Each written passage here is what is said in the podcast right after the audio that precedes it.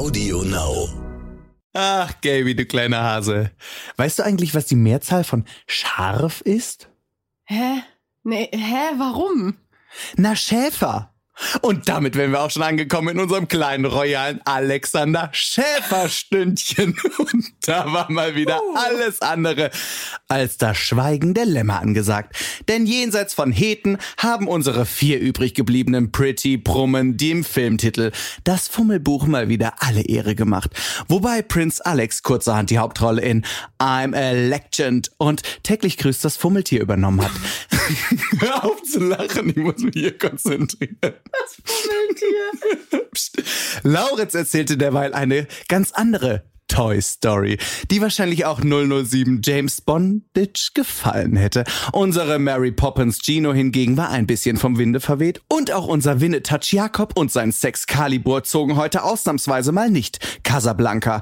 Also leider keine Rocky Horror Picture Show für uns alle. für welchen unserer eiskalten Bengel es am Ende Endstation Sehnsucht heißt und für wen es vielleicht tatsächlich Liebe wird, das erfahren wir jetzt in der unendlichen Gay-Schichte hierbei. Prince Charming, der Podcast bei Audio Now. Ja, war auf jeden Fall ein filmreif, war auf jeden Fall ein filmreifes Halbfinale in unserer kleinen 50 Gays of Schäfer Sexologie, oder? Ja, definitiv. Was war denn das für ein Lachen?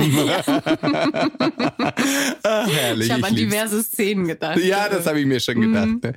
Ich meine, man kann ja alles über diese Folge sagen, aber nicht, dass nicht alles dabei gewesen wäre, was man für so einen richtig schönen Couchabend braucht. Das stimmt. Es wäre fast sogar noch Popcorn bei rausgekommen. Popcorn mit Vincent. In der Gentleman's Night. Boah, ey, der hat da ja aber auch wieder. Der ist ja also, ne? Da ist, da sind aber so viele Hummeln im Arsch. Da, Ja, als wäre unser Prinz irgendwie ein Berg, der zu besteigen ist. Mhm.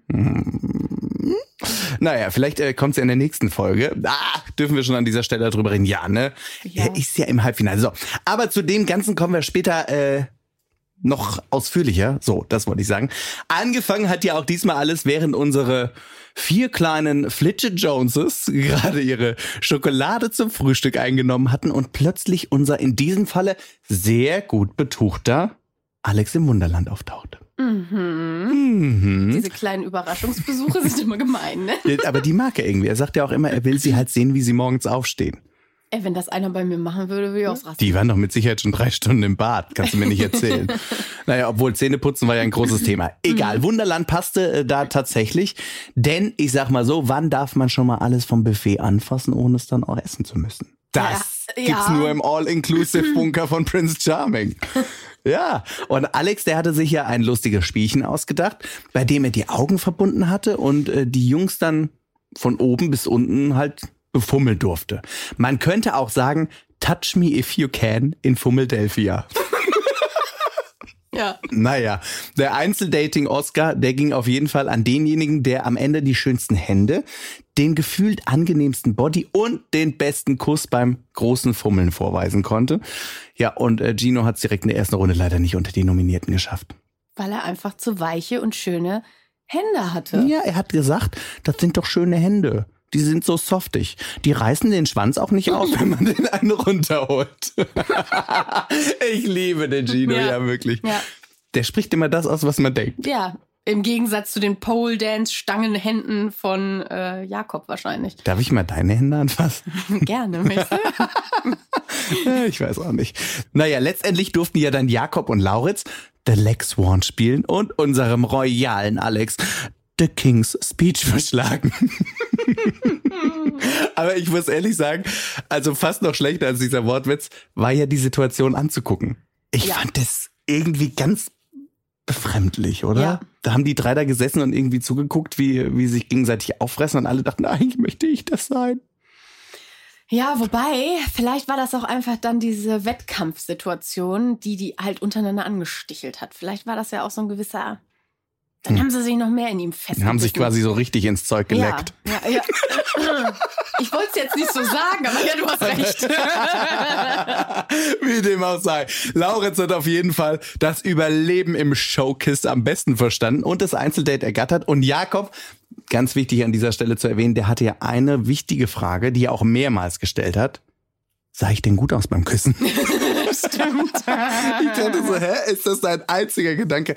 Ja, man kann sagen, es sah nicht schlecht aus, fand ich. Ich finde, muss ich ganz ehrlich sagen, wenn die beiden sich küssen, Jakob und Alex, das ist mit am schönsten anzugucken. Hm, Jakob ist ja auch unser kleiner Ritter, der Kokoskuss. Okay, schnell zurück zu unserem Herr der Schlinge und seinem Gefährten, also Lauritz und Alex. Und für die gab es einen romantischen Ausflug im Paddelbötchen und direkt danach gab es einen Abstecher in die Büsche. Ich meine, den kennen viele von uns kleinen Hobby-Tom Cruisern, ja. Es wird nicht mehr besser heute, liebe Leute. Ah, warst du schon mal cruisen eigentlich? Was ist das mit dem Auto? Jetzt-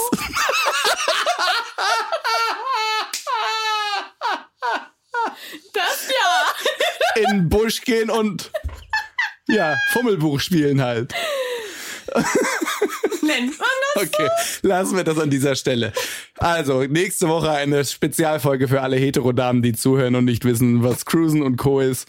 Wir äh, Das klären ist euch das, da wo mal du noch mit Jochen letzte Folge drüber gesprochen hast, mit Ja, dem mit Wald. Wald. Du hast du, Habe ich da auch nicht verstanden. aber du hast schön mitgelacht die ganze Zeit. das ist mein Job hier. Ah, naja, so, äh, wo waren wir stehen geblieben? Ach ja, beim Date von Lauritz und Alex. Ähm, aber ich fand ja, dass die Kulisse richtig schön aussah bei den beiden. Oder? Es war so ein bisschen tropisch angehaucht. Ja, das griechische, tropische Fleckchen Erde, was sie gefunden haben, das haben sie genutzt. Mitten im Rainforest, genau. Ja. Naja, aber Schön äh, versteckt. dann wurde ja, wie soll es auch anders sein, aus dem kleinen Dicknick der beiden quasi ein Rendezvous mit Joy Plug. Sag jetzt nicht, du weißt auch nicht, was ein Plug Doch, ist. weiß ich. Ach, Gott sei Dank. Ja, Lauritz hat ja mal ein bisschen äh, ausführlicher über seine kleinen Abenteuer aus Tausend und einer Nacht erzählt und dabei war einiges äh, dabei. ja. Dabei war einiges Ja. dabei, kann man so sagen. Was ich auch gelernt habe, ist, wenn jemand noch nicht so viel Erfahrung hat, dann ist er ein Vanilla Boy. Siehst, das wusste ich zum Beispiel auch nicht. Echt? Aber was hat denn Lauritz alles noch aufgezählt? Also Plugs, Dildos waren dabei, Ketten. ähm, hier Masken und wie hat er das gesagt? Atemkontrolle. Atemkontrolle? Ja, das, also ich glaube, das ist irgendwie, ich weiß, wirkt man da jemand? Ich weiß es wirklich nicht. Ich glaube, das sind auch diese Latexmasken, unter denen du nicht richtig atmen kannst. Lauritz, wir brauchen deine Hilfe. Wir brauchen Wir eine. wissen nicht weiter. Ja. Ja, äh, Gewichte hat er noch gesagt. Gewichte, und Gewichte? Fesseln. Ja, wo kommen die Gewichte denn dran? Ja, pff, weil, also vielleicht, ich habe mal gesehen, dass man die sich auch da unten an den Hoden und so ranhängt. Und an die Brustwarzen. Mhm. Aber ich habe da auch echt, bin wirklich so ein Vanilla Boy. Nicht. Ja, aber Vanilla Boy mit Topping, weil ich weiß überhaupt nichts davon. Ah, naja, Ja. aber was, was ich ziemlich gut fand, dass ähm, Lauritz ja auch nochmal gesagt hat, warum er über das Thema überhaupt redet in der Öffentlichkeit, also warum er das auch zum, zur Aussprache bringt, weil es immer noch so wahnsinnig viel Vorurteile anscheinend gibt. Die Leute verbinden ja Fetisch immer noch mit pervers. Mhm. Und Ja. das finde ich richtig gut, dass er die Plattform eben auch nutzt, um zu sagen, ey Leute, guckt mich hier an, ich bin ein ganz normaler Kerl, der augenscheinlich nicht ganz langweilig aussieht, wie Alex festgestellt hat. Ich finde schon, also man würde jetzt Lauritz nicht direkt irgendwie in die Fetischschublade in Anführungsstrichen äh, stecken, oder? Nee, überhaupt nicht. Nee, aber ich finde das wirklich super interessant und ich finde es echt gut, dass er das da äh, platziert und einfach auch nochmal erklärt, dass das eine noch nicht mal unbedingt an vielen Stellen eine sexuelle Vorliebe ist, sondern einfach was, was, was er mag. So. Wie dem auch sei, es gab auf jeden Fall noch ein paar passend zum Thema fesselnde Küsse. Sowohl an Land als auch in den dortigen Feuchtgebieten. Und ich glaube, dann hat sich da bei den beiden auch der bewegte Mann gemeldet. Boah. Ey, die sind aus dem Wasser gekommen Männer, und mussten sich erstmal das Höschen richten. Ja, Ja, gut. besonders Laurenz. Zu Recht. Ja. Er hatte bestimmt die Hose an, wo es nach besonders viel aussieht. Naja, so schnell das Date auf jeden Fall irgendwie begonnen hatte, so schnell musste dann unser Gaminator Alex unseren tollkühnen Held Lauritz mal wieder in seine Villa schicken, denn die nächste Gentleman's Night stand auf dem Programm. Und ja, die war irgendwie tatsächlich anders. Also Ja. ruhiger als die anderen Gentleman Nights davor. Ja, klar. Waren ja auch unfassbar wenig Leute, ne? Ja, aber es waren auch alle total angespannt. Ja, ich glaube echt, dass naja. die sich wirklich alle schon sehr in ihn verguckt haben. Also ich hätte schon das Gefühl. Ja, und da ist ja auch so eine gewisse, ja, einfach so eine Gruppe entstanden, so eine WG über Wochen.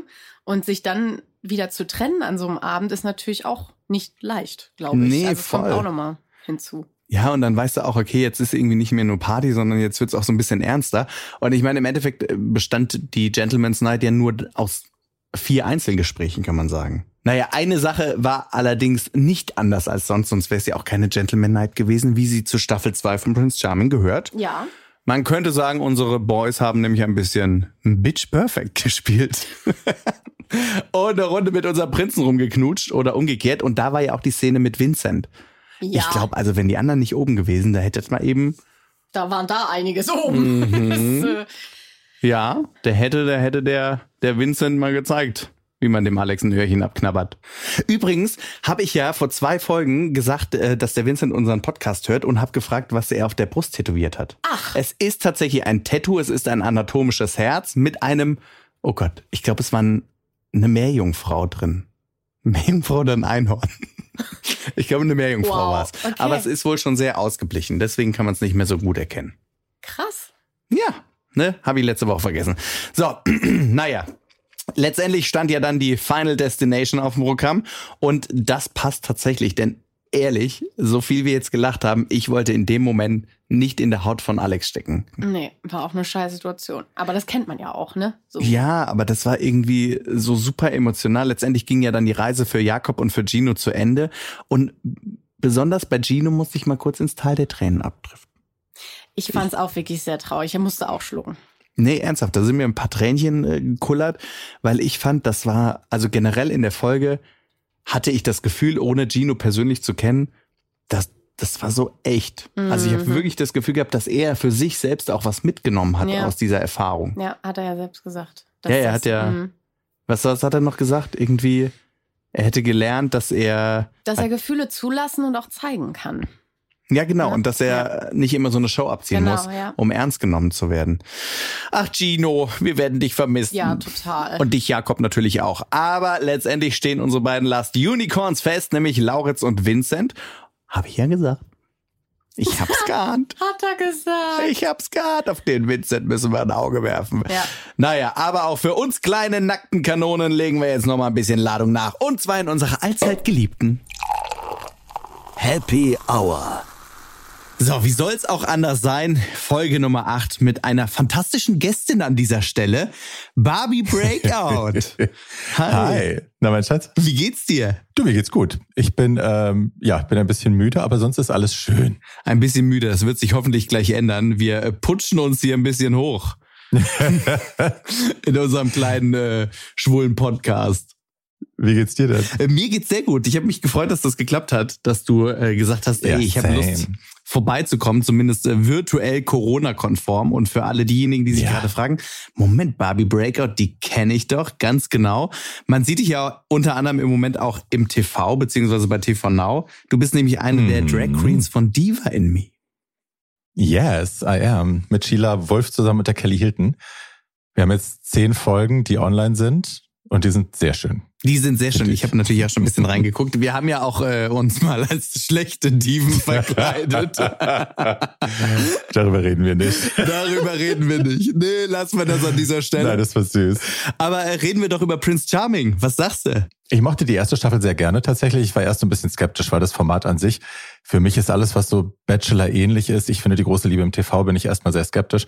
Und bei der ersten war ich dann sehr versöhnt, weil dann doch auch sehr viel äh, Community-wichtige Dinge da zur Sprache gekommen sind und man so ein bisschen abseits der ausgetretenen Klischeepfade ähm, vor allem auch, finde ich, schwule Freundschaften gezeigt hat, schwule Verbindungen, auch unter femininen schwulen Männern, was ich sehr, sehr schön fand.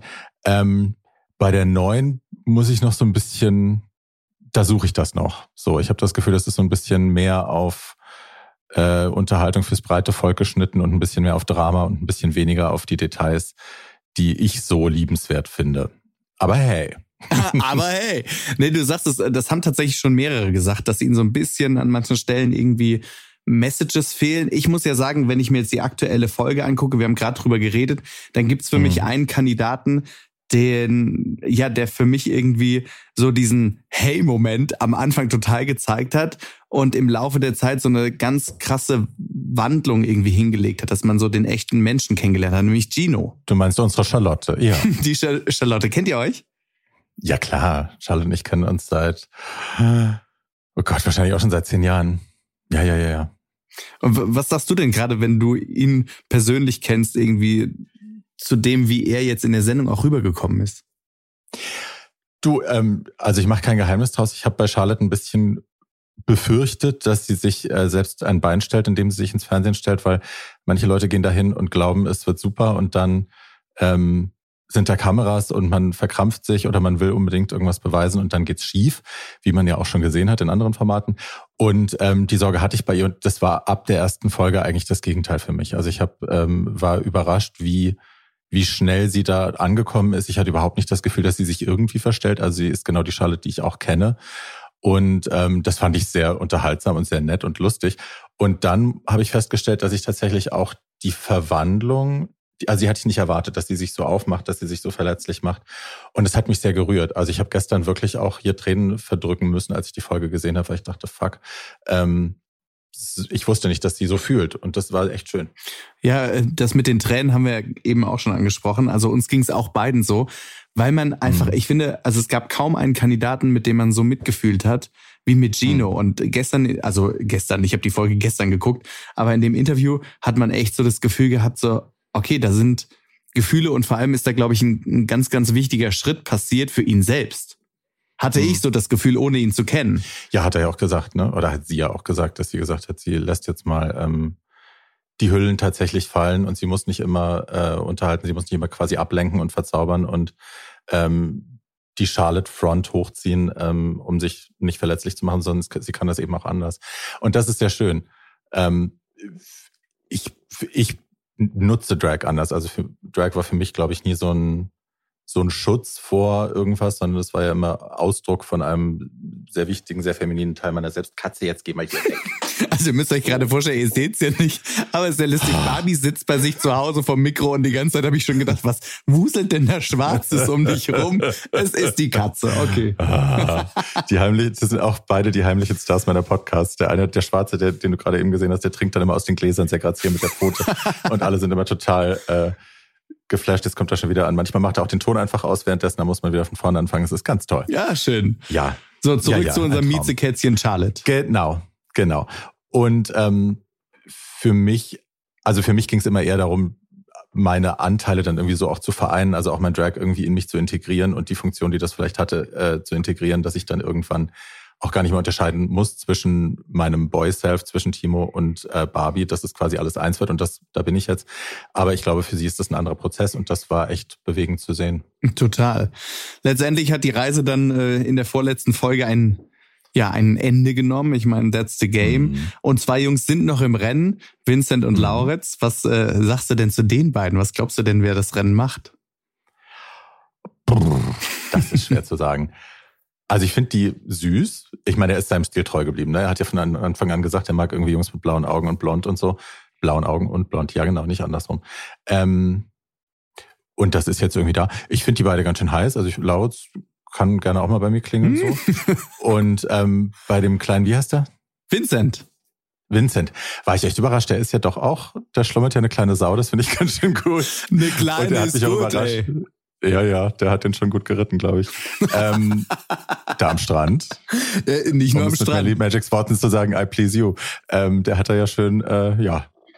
Ja, ja, doch. Jetzt schnurr doch nicht so. Ich wollte gerade sagen, man hört das Kätzchen schnurren, wenn es um Vincent so geht leid. hier. Meine Katze ist sehr unprofessionell.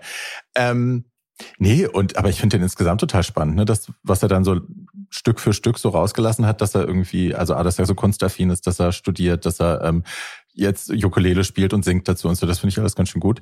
Und ja, anscheinend ist er auch eine Sau. Also das äh, kann, glaube ich, dem Prinzen ganz gut gefallen. Ich glaube, das hat ihm schon gut gefallen. Also wenn der da nicht irgendwie die, die Zügel noch ein bisschen fester gezogen hätte in der Gentleman's Night da unten im Sexkeller, mhm. dann hätte es, glaube ich, da ordentlich äh, Alex Vincent Babys mhm. gegeben. In dem Moment. Mhm. Mhm. Äh, es war auf jeden Fall hot, hot, hot du hast ja eben gesagt, dass dir in dieser Staffel so ein bisschen die Messages gefehlt haben. Ja. Du selbst bist ja jemand, der von nichts zurückschreckt, also vor allem vor lauteren Tönen. Ich finde, du bist ein, ein, ein Mensch, der sich ganz, ganz stark macht für viele, viele Themen, die die Community betreffen. Du hast selbst ja zwei mhm. Podcasts, ne? einen eigenen ja. und einen machst du mit zwei Kolleginnen zusammen. Genau, tragisch aber geil ist mein eigener, wo es eher so ein Interview-Podcast, wo ich Leute interviewe und ähm, versuche so ein bisschen Geschichten aus schwulen Ikonen rauszubefördern oder aus Leuten, die ich besonders wichtig finde, ähm, die die vielleicht vorher noch nicht erzählt haben. Und äh, das andere nennt sich Told to Die Young. Da, äh, den mache ich zusammen mit Paul Schulz und Tatjana Berlin, zwei Journalisten. Und da nehmen wir so ein bisschen queere Kulturklassiker auseinander, die die Kids vielleicht noch nicht kennen, aber eben so verpackt, dass die das auch äh, hören wollen, dass es nicht langweilig wird, weil ich glaube, viele der viel der schwulen Erziehung heutzutage der Sozialisation findet eben über Drag Race und Instagram und YouTube statt und da bleiben so die Klassiker manchmal auf der Strecke und die sind ja auch wichtig. Die Klassiker. Was wären denn so so Statements oder so Momente gewesen, die du dir vielleicht gewünscht hättest jetzt in der aktuellen Staffel? Also ich glaube, ich hatte ja Florian schon im, bei mir im Podcast auch, der meinte, es ist schon auch ganz viel passiert, was halt einfach nicht gezeigt worden ist, wo man so ein bisschen die Beziehung unter den Jungs auch mehr beleuchtet. Ich mhm. glaube, ähm, der David Loveridge heißt er, ne? Genau. Der hat, glaube ich, viel erzählt auch über Body Positivity, über äh, seine Surgeries und so Sachen, die man halt dann leider nicht gesehen hat.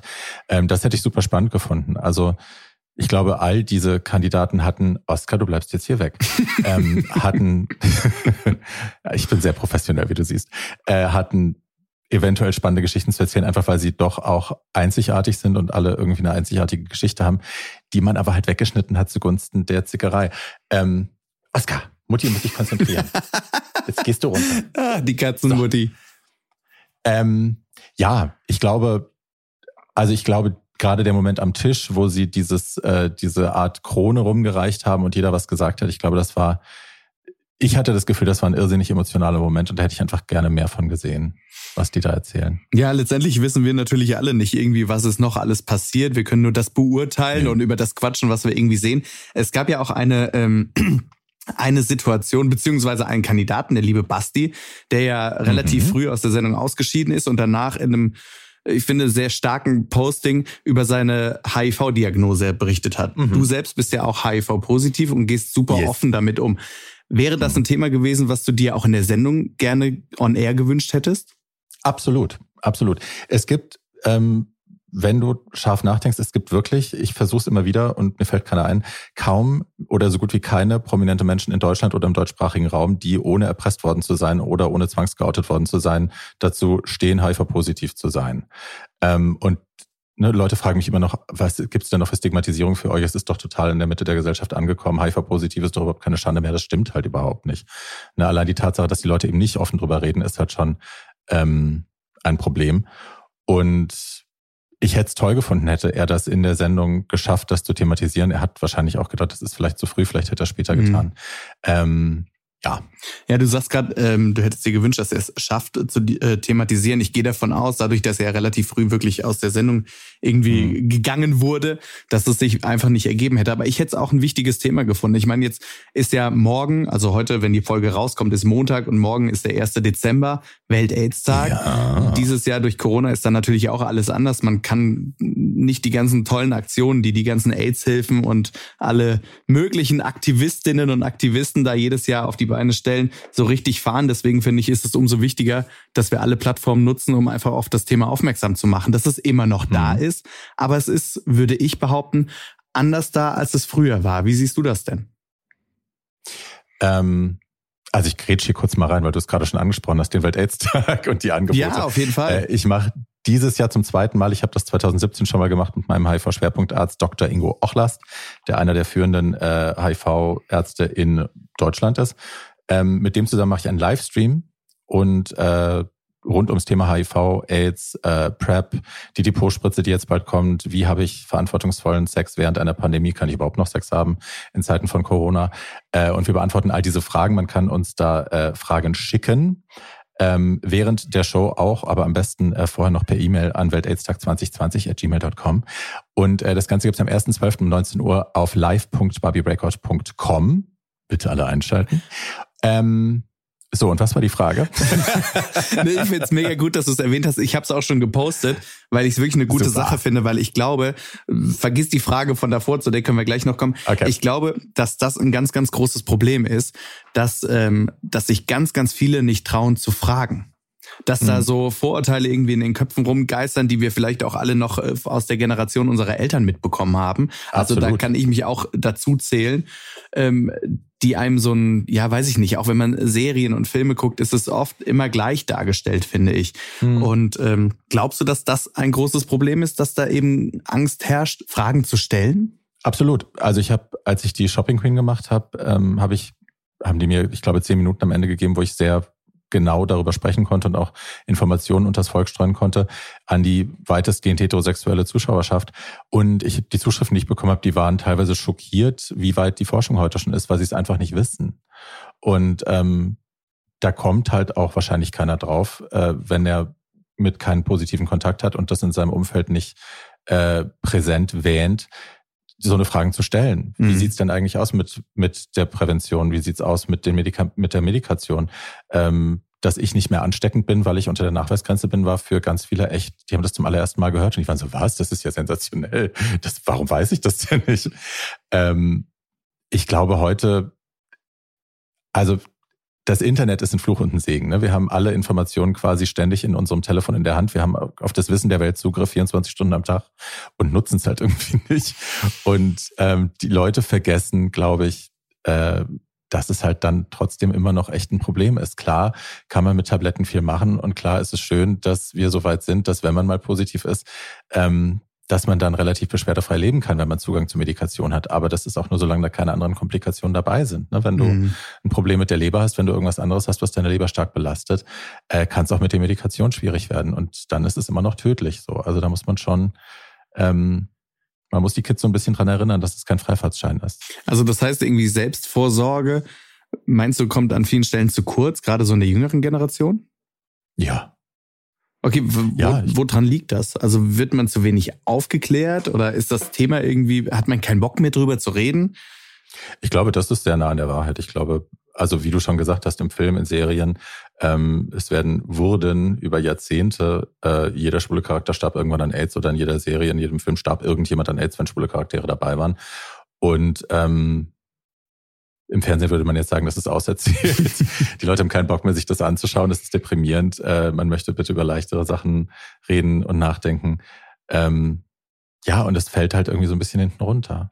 Und dadurch, dass halt auch, Gott sei Dank, die, äh, die AIDS-Kranken so aus dem, aus dem Gesichtsbild verschwunden sind aus dem Blickwinkel. Also ne, früher, wenn du in, in den 80ern in Berlin in der U-Bahn gesessen hast, saßen halt Leute mit Kapuji vor dir. Und du warst direkt damit konfrontiert. Und wenn du irgendwo hingegangen bist, waren da Leute, denen du es angesehen hast. Und du warst direkt damit konfrontiert. Du musstest darüber nachdenken. Und wir sind alle meist im Verdrängen und äh, aus den Augen, aus dem Sinn. So. Was würdest du dir denn wünschen, wie Prävention vielleicht jetzt zur aktuellen Zeit aussehen könnte? Also unabhängig von Corona, sondern wirklich jetzt so einfach in, in der Zeit. Also es gibt viele viele Organisationen, die das mein, für mein Empfinden mittlerweile sehr gut machen. Als ich mein Positiv bekommen habe, hat die Präventionsarbeit noch sehr darauf gesetzt, äh, Leute abzuschrecken. Also ich erinnere mich, ich habe mein Positiv bekommen und war dann unterwegs in der Stadt und war sowieso schon hatte sowieso schon dieses Damoklesschwert über dem Kopf und war am Verzweifeln. Und äh, alles, was ich gesehen habe an, an Präventionsplakaten oder so, waren halt immer irgendwelche sterbenden, siechenden Menschen. Und der Tenor war halt immer, pass auf, sonst musst du verrecken, sonst stirbst du genauso kläglich wie diese Leute. Es war angstbasiert, die Prävention. Und mittlerweile geht's ja viel mehr darum, den Leuten auch klarzumachen, wie man mit HIV leben kann, dass man mhm. mit HIV leben kann, dass man damit alt werden kann, dass man seine Pläne nicht aufgeben muss, dass man ähm, ne, ein, ein funktionierender Partner, ein funktionierender Teil der Familie sein kann. Und ich glaube, das ist der richtige Ansatz. Und das machen ja Gott sei Dank mittlerweile auch viele. Du sagst es, das machen mittlerweile auch viele. Ich finde ja auch, dass es so ein wichtiges Thema ist, irgendwie offener damit umzugehen. Weil ich habe immer mhm. noch das Gefühl, du sagtest äh, wohin, dass ähm, dass viele irgendwie keine Berührung mit positiven Menschen haben im Freundeskreis, mhm. im Bekanntenkreis. Ich glaube, das liegt oft auch daran, weil einfach nicht drüber geredet wird und man sich dafür vielleicht auch schämt. Und ich finde, das ja. darf einfach nicht sein, weil es ist ja, ja, es ist eine Krankheit oder es ist ein, ein Virus, äh, das du hast und das macht dich ja nicht zu einem anderen Menschen. Und ich finde es so furchtbar, dass das immer noch so ein Stigma ist. Absolut. Ich meine, was ist an dieser Erkrankung anders als an irgendeiner anderen? Allein die Tatsache, dass es vornehmlich über Sex übertragen wird, wurde und äh, dass es uns damals am härtesten getroffen hat hier in Europa. Ne, dass die Schwulen waren schuld. Und äh, damit wurde es halt was Anrüchiges. Ja, Du voll. würdest ja nicht auf die Idee kommen, jemanden zu stigmatisieren, weil der eine Grippe hat, weil der sich irgendwie eine Grippe eingefangen hat oder so. Also es hat mit den Übertragungswegen zu tun und damit, welche demografische Gruppe das eben äh, hier bei uns am stärksten getroffen hat. In Afrika ist es ja eine ganz andere Geschichte zum Beispiel. Da ist es keine Schwulenseuche. Ähm, ja, wo wollte ich damit hin? Ich weiß es nicht. Ich hatte einen guten Ansatz. Ja, ich habe ihn verloren. Vielleicht kommt er gleich wieder. Ja, ich glaube, dass da halt sehr Ja. viel einfach auch noch die Erfahrungen, ähm, ja, eben der Generation unserer Eltern mitschwingen. Wenn ich mich zurückerinnere, als ich mich geoutet habe, da war ich 15, da bin ich zu der, vielleicht habe ich das letztes Jahr im Podcast schon mal erzählt, aber das ist so eine total prägende Story für mich gewesen. Da Mhm. bin ich ähm, zu meinem damaligen besten Freund nach Hause gefahren, der hetero ist, und die Mutter, die hat mich, glaube ich, über alles geliebt. Ich war so der, weiß ich nicht, der, der, der, der liebste Mhm. Freund gefühlt. Krankenschwester und dann habe ich da voller Stolz erzählt, ich bin jetzt schwul. Und der ist alles aus dem Gesicht gefallen und am nächsten Tag kam sie und packte wirklich so eine Riesentüte Kondome auf den Tisch, dann das Buch AIDS, mein Weg ins Leben und den Film Philadelphia. Und ich habe gedacht, ich so, äh, was ist jetzt los? Und äh, ja, sie meinte das natürlich total gut und total lieb, aber das hat Mhm. mich wirklich über Jahre begleitet, weil das mein Bild von Schwulsein auf einmal auf so eine ganz harte Art und Weise irgendwie total geprägt hat. Dass ich selbst erst in die Präventionsarbeit eingestiegen bin, Mhm. um das irgendwie für mich selbst aus dem Weg zu räumen. Mhm. Also ich glaube, dass Ja, das, das- immer noch so ist. Absolut. Ich meine, ich habe mein Positiv 2006 bekommen, ähm, bisschen länger her. Aber das war das erste, was ich gemacht habe. Als ich meinen Vater, mein Vater kam nach Berlin, um mich zu besuchen. Ich hatte es ihm schon gesagt. Und man hat es ihm in den Augen angesehen. Er hatte sich jetzt darauf eingestellt, dass er quasi seinen Sohn zu Grabe tragen muss im nächsten Jahr. Und das erste, was ich gemacht habe, ich habe ihn einen Termin bei einem Schwerpunktarzt gemacht und habe ihn da alleine reingeschickt. Also bin mit ihm hin und habe gesagt, so, du gehst da jetzt rein. Ich sagte, warum kommst du denn nicht mit? Und ich sagte, du sollst alle Fragen stellen, die man auch nicht stellen will, wenn der eigene Sohn dabei sitzt, der es hat. Informier dich und lass dich aufklären, weil genau das das Problem war. Der hatte dieses Philadelphia-Syndrom, nenne ich es Mhm. gerne. Ähm, der hatte halt mich schon zu eingeschissen, irgendwie mit Kapoji gezeichnet, mit Self-Tanner im Gesicht vor der Tür liegen gesehen, im, im, vor seinem geistigen Auge. Und äh, also das passiert ja Tom Hanks in dem Film. Ja, ja, wenn das ja, jetzt klar. jemand nicht versteht. und ja, ich glaube, das ist also unsere Elterngeneration definitiv bei uns halt, also ich bin 42, bei uns definitiv auch noch. Ich habe den Film, glaube ich, mit äh, elf oder zwölf gesehen. Ähm, das hat uns maßgeblich geprägt, klar. Ja, ich hoffe, dass das irgendwie eine Wendung nimmt, die natürlich mit, mit viel Respekt vor dem Virus umgeht, aber mit einer gewissen Selbstverständlichkeit auch, dass es äh, ja Leute nicht verändert und auch ja nicht, äh, ich weiß nicht, manchmal habe ich das Gefühl, die Leute denken immer noch, das wäre übers Anfassen ansteckend. So, Mhm. und ähm, du sagst es Mhm. ja eben auch, dass du zum Beispiel nicht mehr über der Nachweisgrenze bist. Ähm, vielleicht kannst du mal kurz erklären, weil ich könnte mir vorstellen, dass einige zuhören und sagen so, ach krass, das war mir irgendwie auch nicht so bewusst, weil ich mich mit dem Thema auch nicht so auseinandersetzen will. Wie ist das denn Mhm. heute, HIV-positiv zu sein? Also wie, gut, kann man natürlich nicht verallgemeinern wahrscheinlich, aber wie ist das jetzt zum Beispiel bei dir und wie sind so deine Erfahrungswerte? Also ich habe, wie gesagt, ich, bin- also ich habe mich 2005 infiziert, habe es 2006 erfahren und mein Körper hat wahnsinnig robust darauf reagiert. Ich habe dann tatsächlich elf Jahre gar keine Medikamente nehmen müssen. Ich habe es nicht getan, ich wollte es nicht und habe dann hab gesagt, ich warte, bis es irgendwie, bis meine Werte schlechter werden. Und dann fing die so langsam an äh, zu fallen. Und dann habe ich, äh, bin ich ganz un, undramatisch, habe ich mich mit meinem Arzt hingesetzt. Wir haben geschaut, okay, äh, welches Medikament soll es denn sein? Welches Schweindel hätten es gern? ähm, haben geschaut, dass es nichts ist, äh, was Depressionen fördert, weil die habe ich schon. Das wollten wir da jetzt brauchst du nicht noch eine äh, Schippe oben drauf. Ja? Stärken, genau. Äh, eins möglichst ohne Gewichtszunahme, weil hi. Und, und ja, dann habe ich die äh, verordnet bekommen, habe angefangen, die zu nehmen und hatte, ich glaube, die erste Reaktion, die ich gemerkt habe, war, dass ich so nach zehn Tagen, elf Tagen, ähm, ich hatte sonst immer Zahnfleischbluten beim Zähneputzen, das war plötzlich weg und ich dachte, wow, irgendwas passiert mit meinem Körper. Und dann war ich zwei Wochen danach, war ich dann äh, Blut abnehmen und da war ich schon unter der Nachweisgrenze. Das heißt, die Virenlast in meinem Blut, die vorher bei, äh, ich glaube damals über, weiß ich nicht, 2000 lag oder so, war plötzlich weg. Also unter, unter einem Wert, so dass man es halt nicht mehr richtig nachweisen kann bei einem so einem normalen Test. Und das heißt, die Konzentration des Virus in meinem Blut war so gering, dass ich auch niemanden mehr anstecken konnte. Und äh, ja, das, das Medikament prügelt halt quasi das Virus, das sich in der Zelle einnistet und sich versteckt und sich gerne vermehrt im Verborgenen, bis es dann den Körper übernimmt und in die Knie zwingt, äh, prügelt das halt irgendwie auf ein Mindestmaß zurück und sorgt dafür, dass es sich halt nicht mehr so vermehrt. Und das ist einfach, äh, ja, Wahnsinn, dass das heute möglich ist, aber es funktioniert. Das heißt, und seitdem bin ich beschwerdefrei, ich habe keine Symptome, ich habe äh, eine ähnliche Lebenserwartung wie jeder andere Mensch auch. Ähm, ich hatte wenig Nebenwirkungen. Ich hatte so, ich glaube, ein gutes halbes Jahr hatte ich schlimm, schlimme Verdauungsstörungen. Man hat mich uh, so rennen sehen. Aber ich glaube, ja, da gibt's auch sexy. Vorlieben für. ich dachte, du bist ein anständiges Mädchen. Hör mir auf. Ja, nee, da musste ich dann immer rennen. Man hat mich immer nur so mit panischen Blitz Blicken irgendwie so durch die Stadt flitzen sehen. So, ah, da kommt die Bärbel. Barbie flitzt out. Ach, deswegen genau. Breakout. Nein, nein, nein. Die war ich schon vorher. Äh, ja. Das heißt aber, du könntest jetzt Geschlechtsverkehr haben und du würdest niemanden mehr anstecken. Genau. Wenn ich äh, ohne Kondom Geschlechtsverkehr hätte, könnte ich niemanden anstecken dabei. Das, um das mal auf den Punkt zu bringen. Ich meine, du sagst ja. es selbst, es sind äh, wahnsinnige Fortschritte, die da die Medizin gemacht hat. Zum Glück, zum Glück, zum Glück.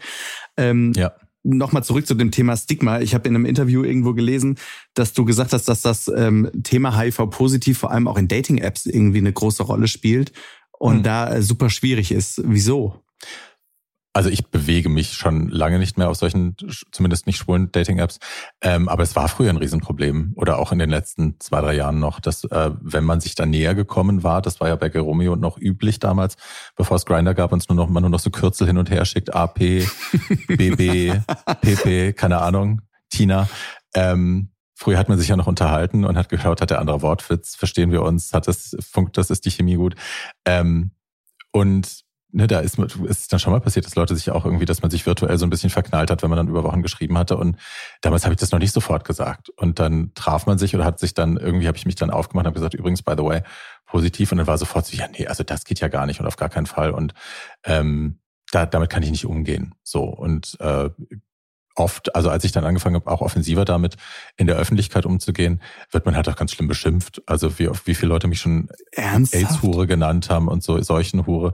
Ja, ja. Also du hast. Aber was sind das für Menschen, ähm, die das Schwule machen? können sehr reizend sein. Nicht dein naja. Ernst. Arschlöcher.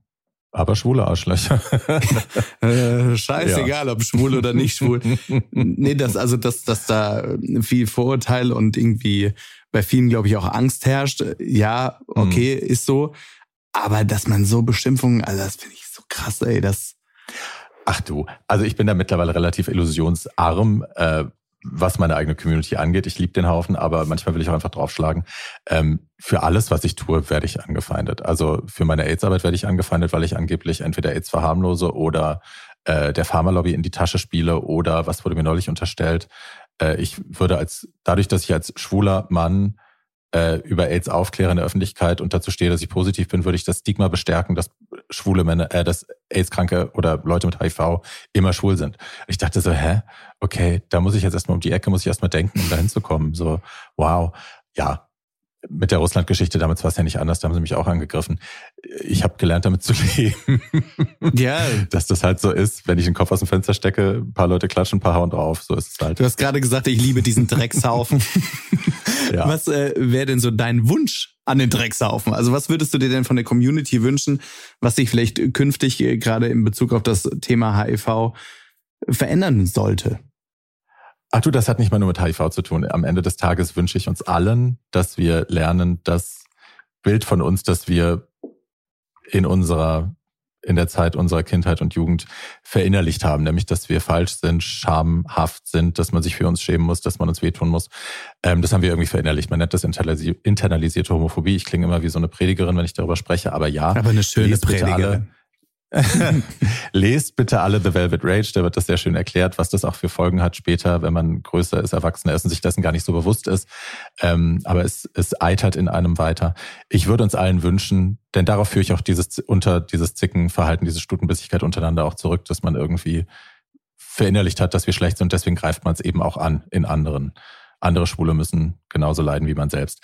Ähm, Ich würde uns allen wünschen, dass wir alle ein bisschen zur Therapie gehen, dass wir alle gute Bücher lesen, darüber mal nachdenken, das reflektieren und gnädiger sind mit uns und mit den anderen. Da wäre schon viel gewonnen. Gnädiger mit uns und mit den anderen. Ich glaube, das ist ein gutes Stichwort. Wir hatten das ja schon oft jetzt auch im, im Zuge von Prince Charming. Da kam ja auch nicht, äh, oder da kam ja auch nicht nur Positives aus der Community, was ja auf der einen Seite auch okay ist. Man muss nicht von allem Fan sein. Aber da kamen teilweise so unterirdische Sachen, wo ich echt hier die Hände über den Kopf zusammengeschlagen habe und ja. habe gedacht, so schade, weil letztendlich sind, äh, egal ob unsere Prince Charming Boys oder ob es jemand ist wie du, der das äh, eben, ja, die Fahne hochhält für die Community mit allem drum und dran, sind Leute, die nach außen in Sichtbarkeit präsentieren und zeigen. Und ähm, mhm. ich finde das ganz, ganz toll. Und wie gesagt, man muss nicht von allem Fan sein, das ist ja auch okay. Aber ähm, ja, Liebe, Liebe, Liebe. Kann ich an dieser Stelle nur sagen. es ist halt auch wieder spannend da zu sehen, ne, dass sie sich halt vor allem immer auf die femininen Männer stürzen. Also die maskulinen Kerle kriegen es selten ab. Es sind immer die Tunden, die herhalten müssen, weil so will man nicht repräsentiert werden. Und ach, um Gottes Willen, die machen die schwule Sache kaputt. Ich würde mir wünschen, dass die Leute auch mal dahin, immer mal hinterfragen, warum sie ausgerechnet immer auf die weiblichen Spuren so abgehen. Das ist auch ein psychologisches Phänomen, dass sie mal über das man mal nachdenken kann. Das stimmt. Ding Dong an dieser Stelle Hausaufgaben machen. so, äh, Barbie, abschließend zu dem Thema. Was ähm, würdest du denn den Leuten raten, die vielleicht genau jetzt in dieser Situation sind, die entweder super große Angst haben davor, zum Test zu gehen und sich deswegen auch nicht regelmäßig testen lassen, ähm, oder die vielleicht gerade auch eine, ein positives Ergebnis bekommen haben? Das sind zwei verschiedene Fragen. Einerseits, also wenn man Angst hat, zum Test zu gehen, ich glaube, nichts ist schlimmer als Unsicherheit und ich finde immer mit einer Realität, auch wenn die Realität harsh ist und auch wenn das Ergebnis positiv sein mag, damit lässt sich umgehen. Das Schlimmste ist das, was wir in unserer Fantasie daraus bauen, wenn wir nicht wissen, was es wirklich ist, was wir uns vorstellen, die Horrorszenarien, die wir uns ausmalen. Ähm, Gewissheit ist immer besser als Ungewissheit. Deswegen, ich würde immer zum Test gehen. Und wenn er dann positiv ist, wirklich erstmal hinsetzen, sich mit, mit guten Menschen umgeben, auch nicht mit zu vielen. Man muss es nicht gleich der ganzen Welt erzählen, man muss es nicht gleich den, den wichtigsten Menschen erzählen, wenn man, wenn sich das so anfühlt, als wäre das zu viel. Mit jemandem sprechen, von dem man weiß, dass man auf Verständnis treffen wird und einfach Ruhe bewahren und durchatmen und dann sich an Stellen wenden, wenn man Bock hat, äh, mit jemandem drüber zu reden, der das selber schon hat ähm, es gibt überall im Internet, wir haben Gott sei Dank das Internet, äh, gibt es äh, Hilfsnummern oder E-Mails oder äh, Selbsthilfevereine. Es gibt auch Facebook-Gruppen, äh, wo man sich hinwenden kann, wenn man Gleichgesinnte sucht. Und ansonsten ist einfach das ruhig angehen. Keiner stirbt heute mehr daran, in bei uns, äh, wenn man Zugang zu Medikamenten hat und sonst keine, der Körper nicht irgendwie eingeschränkt ist. Man kann sich Hilfe suchen. Das Wichtigste ist Ruhe bewahren und nicht durchdrehen. Ruhe bewahren und nicht durchdrehen und ähm, es gibt ganz, ganz viele Hilfe. Und mein Buch kaufen. Und ein Buch kaufen. Yes! Dein Buch. Äh, warte, ich habe mir extra aufgetitelt. Äh, aufgetitelt. Tragisch, aber geil, oder? 2.0, genau. 2.0, da ist es. Tragisch, aber geil war der Podcast, 2.0 das Buch. Nee, es gab das Buch schon mal, aber das war die erste Version. 2.0 ist der Relaunch quasi, die editierte und Extended Version. Und ich habe eigentlich das ganze Buch neu geschrieben. Aber hey. Kannst du mal ein ja. bisschen weniger machen? Ich blick nicht mehr ganz durch. Hat mich heute auch jemand gefragt, was schläfst du? Und ich so, dazwischen. Also nochmal für alle, äh, tragisch, aber geil 2.0, das Buch von der wunderbaren Barbie Breakout. Ich sage von ganzem, ganzem Herzen Dankeschön, wirklich äh, für deine offenen Worte. Ich, ich, weiß, das ist für viele kein einfaches Thema. Es ist oft kein Thema, über das man gerne spricht, aber es muss ein Thema sein, über das wir öfter sprechen. Und ähm, ja. wann, wenn nicht zum Welt-AIDS-Tag. Deswegen dir vielen, vielen lieben Dank. Und du hast gerade schon angesprochen, es gibt sehr viele Stellen, es gibt sehr viele ja auch Hotlines, wo man anrufen kann, wo man sich beraten lassen kann. Und äh, mit einem jungen Mann von der AIDS-Hilfe Frankfurt sind wir nämlich jetzt noch verabredet, und zwar mit dem lieben Carsten. Und der wird uns ein bisschen was zu erzählen, zu den Möglichkeiten, die man noch hat, also sprich, welche Testsangebote es aktuell gibt und vor allem äh, hat er die aktuellen Zahlen dabei und die sind sehr, sehr interessant, nicht nur für uns Geil. schwule Boys. Mhm. Geil. Liebe Barbie, ich danke dir von ganzem Herzen und ich wünsche dir alles Gute, Glück und Gesundheit. Wünsche ich dir auch, mein Schatz. Bussi. So, und wir rufen jetzt mal beim Carsten an. So, liebe Leute, was soll ich sagen? Von Barbie zu einem wahren Ken. Ken aus Frankfurt, um genauer zu sein. Carsten Gehrig von der AIDS-Hilfe Frankfurt. Hallo Carsten. Hallo Erik, grüß dich. Wie geht's dir?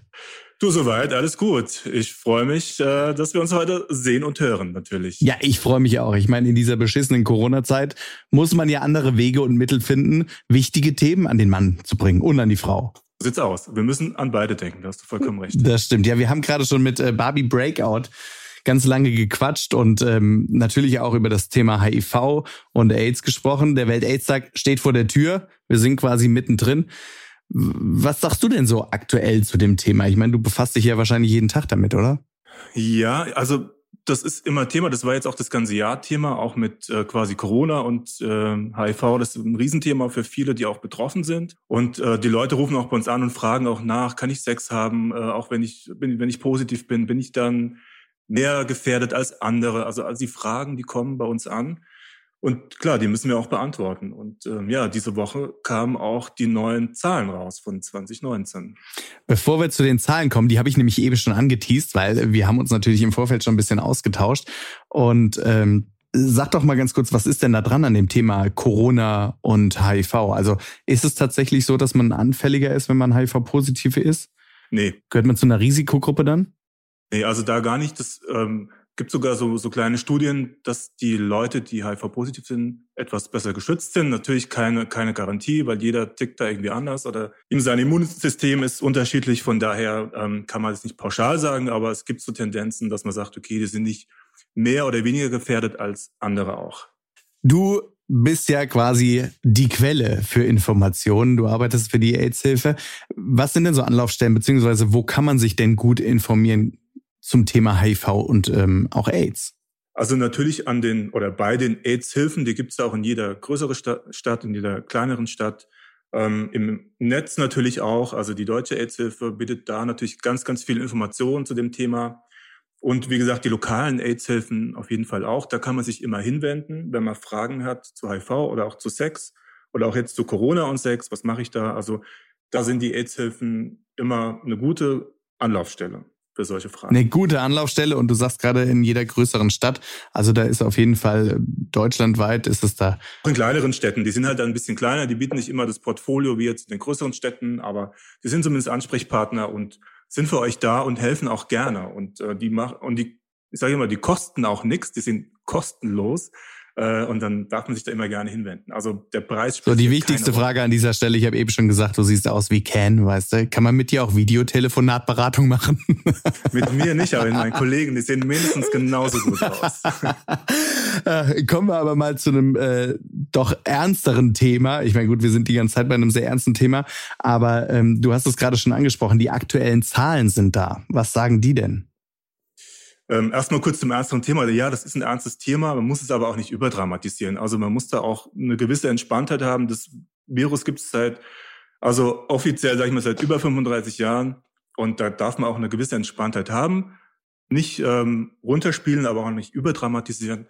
Und auf die Zahlen, also wir haben, die Zahlen kommen ja immer von, vom letzten Jahr, also von 2019, einen leichten Anstieg 100 mehr als äh, vorletztes Jahr, also 2600 Neuinfektionen.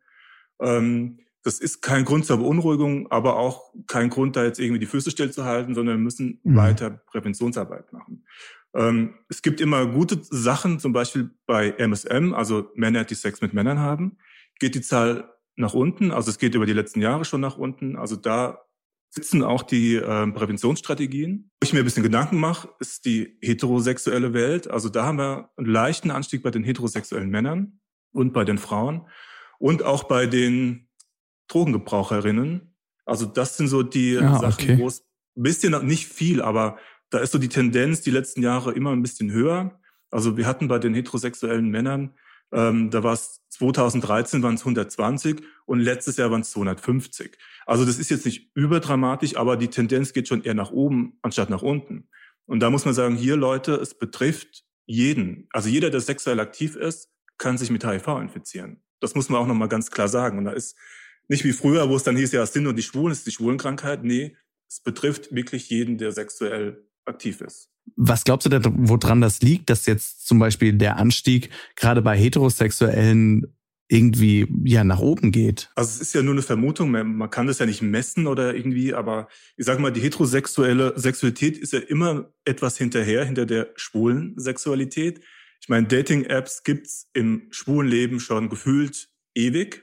Heterosexuellen sind ja ein bisschen nachgezogen mit Tinder und was es dann alles gibt. Und das die hatten, Nachmacher. Ja, und die hatten ja schon, also wir hatten ja schon alles äh, und die noch nicht. und da ist natürlich der Weg frei für schnelleren Sex. Das ist auch ganz klar. Also da findet halt mehr unverfänglicher statt und viele wollen auch keine Bindung eingehen. Das ist, kommt vielleicht auch noch dazu. Also genau sagen kann man es nicht, man kann nur mutmaßen äh, und man kann einfach nur sagen, hier Leute, äh, schützt euch einfach. Es gibt unterschiedliche Strategien. Und ähm, ich sage jetzt mal, sich mit HIV zu infizieren, bedarf einer größeren Anstrengung als mit äh, Chlamydien oder einem Tripper. Also da muss man sagen, ist schneller eingefangen als HIV. Du sagst es gerade, man äh, muss sich schützen und man muss vorsorgen und zur Vorsorge gehört natürlich auch äh, zum HIV-Test gehen. Das ist ja für ganz viele ein heikles Thema, weil man natürlich große Angst oder vielleicht auch äh, ja, sehr großen Respekt davor hat, wie das Ergebnis ausfallen könnte. Ich weiß noch selbst, dass ich irgendwann mal beim Test war und es wirklich eigentlich nahezu unmöglich gewesen wäre, positiv zu sein, was ich für eine große Angst hatte in dieser Woche, auf der ich das auf, auf das Ergebnis gewartet habe. Aber ich glaube, es dauert gar nicht mehr eine Woche, bis man ein Ergebnis hat, oder? Nee, das dauert auch nicht mehr so lange. Also ich, ich kann das nachvollziehen. Das ging mir damals auch so. Mit, du, du gehst dahin, die Luft ist zum Schneiden. Äh, jeder ist angespannt, der da sich testen lässt und irgendwie eine erdrückende Stille. Und ähm, aber man muss nicht mal so lange warten. Das ist das Schöne. Man muss natürlich bestimmte Zeiten einhalten. Und ähm, den Schnelltest sind es drei Monaten. Da kriegst du das Ergebnis direkt am gleichen Abend oder je nachdem, wann die Testung stattfindet. Und wenn du einen Bluttest machst, das muss mindestens ähm, eine Zeitspanne von sechs Wochen äh, nach dem ähm, Risikokontakt sein. Dann kriegst du das Ergebnis nach zwei Tagen. Also das äh, geht doch relativ schnell. Ähm, wichtig ist aber, wenn ein Risikokontakt war, und das war jetzt auch in der Corona-Zeit so, die Leute sind nicht zum Arzt gegangen, weil sie Angst hatten, sich mit Corona anzustecken. Und da ist so ein bisschen der Widerspruch haben Sex, sie haben Spaß, super. Und dann haben sie vielleicht irgendwas gemacht und du denkst, okay, da könnte vielleicht was passiert sein, sind aber da nicht zum Arzt gegangen, weil sie Angst hatten, sich mit Corona zu infizieren. Also da muss man sagen, okay, Leute, die Mediziner, die Ärzte sind auch da, wenn es kein Corona gibt, sondern oder auch zu den anderen Themen. Also die sind für euch einfach da. Geht einfach zu denen hin, geht zu Schwerpunktärzten oder zum Hausarzt, zur Hausärztin und lasst euch da testen oder zumindest eine Risikoabwägung ähm, dass man das bespricht. Gab es einen Kontakt oder gab es einen Risikokontakt oder nicht? Das muss man einfach abklären. Deswegen sage ich immer, je besser man informiert ist, umso besser ist es dann auch. Oder dann ist auch das Gewissen etwas reiner vielleicht oder leichter. Äh, du hast gerade angesprochen Schwerpunktärzte. Jetzt fragen sich vielleicht viele, oh, okay, äh, ich dachte, man kann zu jedem Arzt gehen, kann man ja theoretisch auch. Aber wenn ich jetzt sage, ich will wirklich zu einem Arzt gehen, der sich auch mit dem Thema auskennt und äh, man hat ja auch schon die unterschiedlichsten Stories leider gehört, wie auch Mediziner mit dem Thema umgehen. Ähm, wie finde ich denn so einen Schwerpunktarzt? Also am besten auch über die AIDS-Hilfe-Seiten. Da sind die Ärzte, also bei uns ist so, da sind die, die Schwerpunktärzte gelistet und äh, wir arbeiten auch mit denen zusammen. Äh, das ist immer ein ganz schönes Verhältnis auch, weil man sich dann auch mit den Klienten ein bisschen absprechen kann. Oder wenn jetzt eine neue Infektion kommt und sagt, hier, könnt ihr hier vielleicht eine psychosoziale Beratung machen, könnt ihr die ein bisschen auffangen. Äh, das machen wir natürlich sehr, sehr gerne, dass wir da Leute mit, mit ähm, auffangen. Aber es stimmt, es gibt, ich sage jetzt mal, jetzt ist jetzt ein bisschen böse gesagt, der Wald- und Wiesenarzt ähm, hat manchmal ein Problem, ähm, mit HIV oder auch generell mit Sexualität da irgendwie äh, ins Thema zu gehen. Deswegen, ich sage jetzt mal jetzt für die schwulen Männer sind Schwerpunktärzte natürlich immer ähm, eine gute Anlaufstelle, um da informiert zu werden und auch eine Testung zu bekommen, ohne dass man jetzt mal irgendwie blöd angeguckt wird. Also einfach mal auf die Seite der AIDS-Hilfen klicken und äh, sich da ein bisschen umschauen. Ich glaube, da ist auf jeden Fall sehr viel Interessantes dabei, was äh, ja, wo man sich drüber informieren kann. Es gibt ja eine neue Testmethode, von der hast du mir im Vorfeld nämlich erzählt. Die ist noch nicht, äh, ich glaube, landesweit, aber das ist quasi ja. ein Test für zu Hause. Genau, das ist ein Test für zu Hause. Das ist jetzt in der zweiten Pilotphase. Wir sind jetzt sehr flächendeckend ähm, im Bundesgebiet vertreten. Also das, das machen verschiedene AIDS-Hilfen oder ähm, auch kleinere Einrichtungen. Ähm, und zwar funktioniert es folgenderweise, du registrierst ihn, das heißt Sam Health kann man dann sich registrieren lassen, sucht dann die Stadt in seiner Nähe aus und ähm, macht dann zuerst ein Beratungsgespräch und bekommt dann ein Testkit äh, nach Hause äh, geschickt und kann sich dann auf HIV, Syphilis, Chlamydien, Tripper testen lassen. Und das ist eigentlich eine ganz tolle Sache, weil wenn ich genau bei diesem Wald- und Wiesenarzt vielleicht lande, äh, der mich vielleicht nicht testen will oder wo ich kein gutes Gefühl habe, kann ich mir das äh, sehr bequem nach Hause schicken lassen und mache dann die Tests einfach zu Hause. Das ist nicht für jeder Mann, jeder Frau was, muss man auch dazu sagen. Da kann man sich auch einen Freund mit dazu holen, also eine Freundin, dass man das zusammen macht. Aber es ist eine schöne Sache und es gibt dann halt keine Ausreden mehr, ja, ich habe keine Teststelle in der Nähe, sondern Jetzt kann man sagen, ich lasse mir das nach Hause schicken und mache das einfach zu Hause. Und das ist auch sehr, sehr bequem, weil du bekommst das Ergebnis dann per SMS ähm, nach ein paar Tagen ähm, genau auf dein Smartphone. Oder wenn du jetzt ein positives oder ein reaktives Ergebnis hast, also egal welches das ist, kriegst du dann auch eine Kannst du vielleicht einmal den, den Unterschied kurz nochmal erklären, positiv und äh, reaktiv? Genau, also positiv ist quasi, dann bist du sicher, äh, sage ich mal, HIV-positiv. Bei reaktiv besteht immer noch eine 0,01-prozentige Wahrscheinlichkeit, dass der Test vielleicht falsch angeschlagen hat. Deswegen ist bei uns immer so in der, in der anonymen Teststellung, wenn ein Schnelltest ähm, quasi anschlägt, ist er immer erstmal reaktiv, weil er kann auch falsch sein. Also gibt es ja immer Fehlerquellen, deswegen ähm, sagen wir, okay, geh hier zum Arzt, lass dir nochmal Bluttest machen oder wir nehmen auch die Blutprobe ab, schicken die dann zum Arzt und dass man dann nochmal quasi die zweite Meinung in Anführungszeichen einholt, sagen, okay, stimmt es oder stimmt es nicht? Deswegen sagen, sprechen wir dann immer von reaktiv und nicht von positiv. Das ist nochmal wichtig. Das ist viel, viel Fachgedönse jetzt, aber ja, ja aber ich glaube, es ist wichtig, das mal kurz an der Stelle genau ja. einfach äh, zu erklären, weil sonst sitzt man dann und denkt so, okay, äh, das war jetzt eh schon viel Information. Was ist es? Also äh, Sam Hells ist noch in der Pilotphase und man kann sich eigentlich an dieser Stelle nur wünschen, dass es kommt. Du sagst ja auch gerade, das Ergebnis kommt per SMS und auch ähm, wenn es möglicherweise positiv ist oder äh, reaktiv, dann ist eben auch jemand da, der einen auch ja beratend irgendwie auffangen kann, oder? Genau. Du bekommst ja im Vorfeld auch eine Beratung, die ist jetzt seit Corona, ist die auch online, per Telefon. Natürlich ist es ein bisschen schwierig, weil wir das Testkit auch erklären wollen. Ist natürlich viel schöner mit Video. Also bei uns kann man das auch per, per Videochat machen. Man kann aber auch zu uns kommen. Ähm, alle kennt, die da sind, äh, beraten dich auch gerne. ich hätte gerne Ken 1 in dem und dem Outfit und Ken 2 in dem. Genau. Also die, die beraten dich gerne, die zeigen dir, wie die Tests funktionieren. Die haben so, so Dummies auch da, dass man auch sagt, okay, hier, das musst du so und so machen.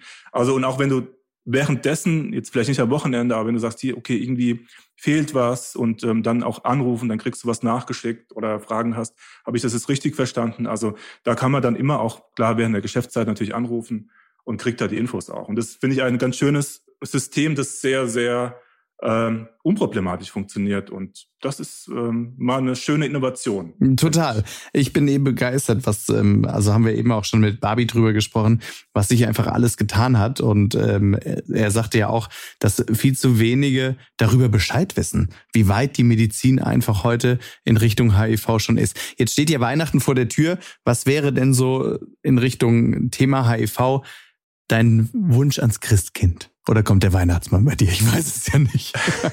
ne, da kommt, da kommen beide. Ich will sehr viele Geschenke, deswegen kommen beide. Ach so, natürlich. Warst du denn noch artig? Okay, zurück zu deinem Wunsch. Also, mein Wunsch wäre natürlich, dass sich alle regelmäßig äh, informieren ähm, und sich auch testen lassen. Ja, mehr Selbstsorge, mehr Eigenverantwortung. Carsten, an dieser Stelle wirklich von ganzem Herzen äh, Dankeschön, dass du dir die Zeit genommen hast, um einfach ein bisschen mit uns darüber zu quatschen. Und ich glaube, dass du bestimmt dem einen oder anderen da draußen, die jetzt gerade zuhören, vielleicht ein paar Adressen mit an die Hand gegeben hast, wo man sich einfach hinwenden kann, wenn man da bei dem Thema etwas unbedarft ist. Genau. Also vielen Dank für die Einladung nochmal und ja, habt keine Scheu vor dem Test oder euch zu informieren. Bleibt einfach dran und das Wichtigste ist natürlich, liebt euch und denkt dran, 1. Dezember ist Welt-Aids-Tag und zwar jedes Jahr. Und ähm, ja, schön, dass ihr dabei gewesen seid. Carsten, es war mir ein Fest. Und äh, euch allen einen schönen Abend oder Tag oder Morgen, wann auch immer uns jetzt gerade hört, ne? So. Habe ich schon gesagt, liebt euch? Ja. Kann man nicht oft genug sagen. Liebt euch. Liebt euch. Liebe. Liebe. Prince Charming, der Podcast bei Audio Now.